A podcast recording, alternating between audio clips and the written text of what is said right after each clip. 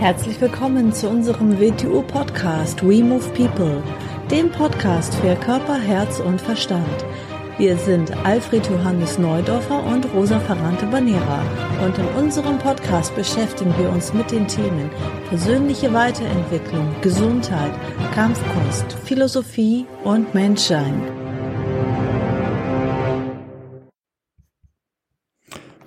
Willkommen beim WTU Podcast Me Move People. Hier spricht AJ. Ich bin heute wieder mal alleine hier. Wie ihr ja inzwischen sicher mitbekommen habt, liebe ich Lehrgeschichten. So viel Lehrgeschichten oder Lehrgeschichten aus der Tradition. Deshalb möchte ich euch heute wieder mal eine vorlesen und dann ein paar Sachen dazu sagen. Die Geschichte heißt, wer erkannte den Meister? Die Sufis machen öfter darauf aufmerksam, dass die den Autoritätspersonen entgegengebrachte Achtung oft ein Produkt von Gefühl, Propaganda oder schlechter Beobachtung darstellt. Hilalil, der im 16. Jahrhundert lebende Lehrer von Samarkand, pflegte diese Lehre mittels unmittelbarer Darstellung zu veranschaulichen. Und darum dreht sich die nachfolgende Geschichte. Hilalil, von fünf seiner Schüler begleitet, befand sich auf einer langen Reise quer durch Zentralasien. Von Zeit zu Zeit ließ er seine Gefährten auf verschiedene Art und Weise handeln. Die folgenden Beispiele erzählen von ihren Abenteuern. Als sie Balk erreichten und ihnen eine Delegation der bedeutendsten Leute der Stadt entgegenkam, um den Meister zu begrüßen, sprach Hilalil zu Yusuf, sei du der Meister. Yusuf wurde empfangen und geehrt. Bald gab es Gerüchte über Wunder, die er vollbracht habe, indem er sich mit gewissen Kranken unter demselben Dach befand.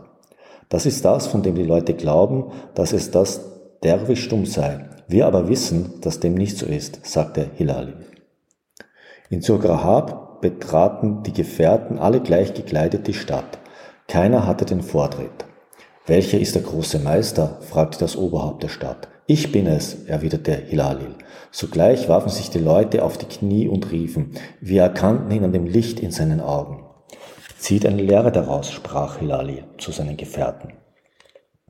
Als die Gemeinschaft nach Kandahar kam, wurde ihnen von Sadar, dem Oberhaupt, ein Gastmahl geboten, bei dem sich alle im Kreis niedersetzten. Hilalil hatte angeordnet, dass man ihn als geringsten der Jünger, Jaffa, aber als Meister behandeln sollte.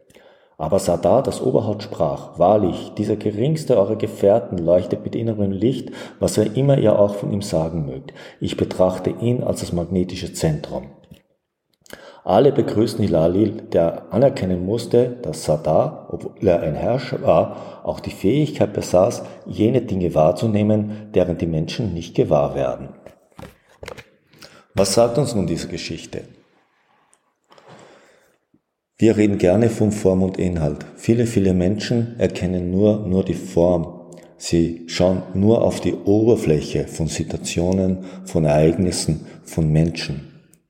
Den Inhalt dahinter beginnen sie nicht zu erkennen. Sie denken, die Form sei wichtig. Das Problem dabei ist, Form und Inhalt können übereinstimmen, sie können sich aber auch widersprechen. Der Inhalt ist die Wirkung, die von etwas ausgeht. Es kann etwas eine ansprechende Form haben, eine schöne Form. Die Wirkung, die davon ausgeht, kann aber destruktiv sein und zerstörerisch. Es kann etwas eine nicht so ansprechende Form haben und destruktiv wirken, aber die Wirkung, die davon ausgeht, ist aufbauend und positiv. Das muss man erkennen lernen. Das muss man erfühlen und erahnen lernen. Es kann auch sein, dass mit der Form eine Erwartungshaltung erfüllt wird. Wenn man die Erwartung erfüllt, dann beginnen die Menschen, das hinein zu projizieren, was sie mit dieser Form verbinden. Und dadurch werden sie natürlich für, für, Betrug und Täuschung anfällig, weil das, was sie denken, wie etwas auszuschauen hat, hat vielleicht nicht das geringste damit zu tun, mit dem, wie es wirklich ist. Dazu gibt es so ein kleines Sprichwort, das heißt, diese Welt steht auf dem Kopf. Sie ist so, dass ein Engel für den Teufel gehalten werden würde und ein Teufel für einen Engel. Dieses Sprichwort bildet genau dieses Muster ab, von dem ich gerade gesprochen habe. Vielleicht willst du auch noch selber ein wenig über die Geschichte nachdenken und findest ein paar andere Bedeutungsebenen und Inhalte. Ich wünsche dir viel Spaß dabei. Und dann bis zum nächsten Mal. Tschüss.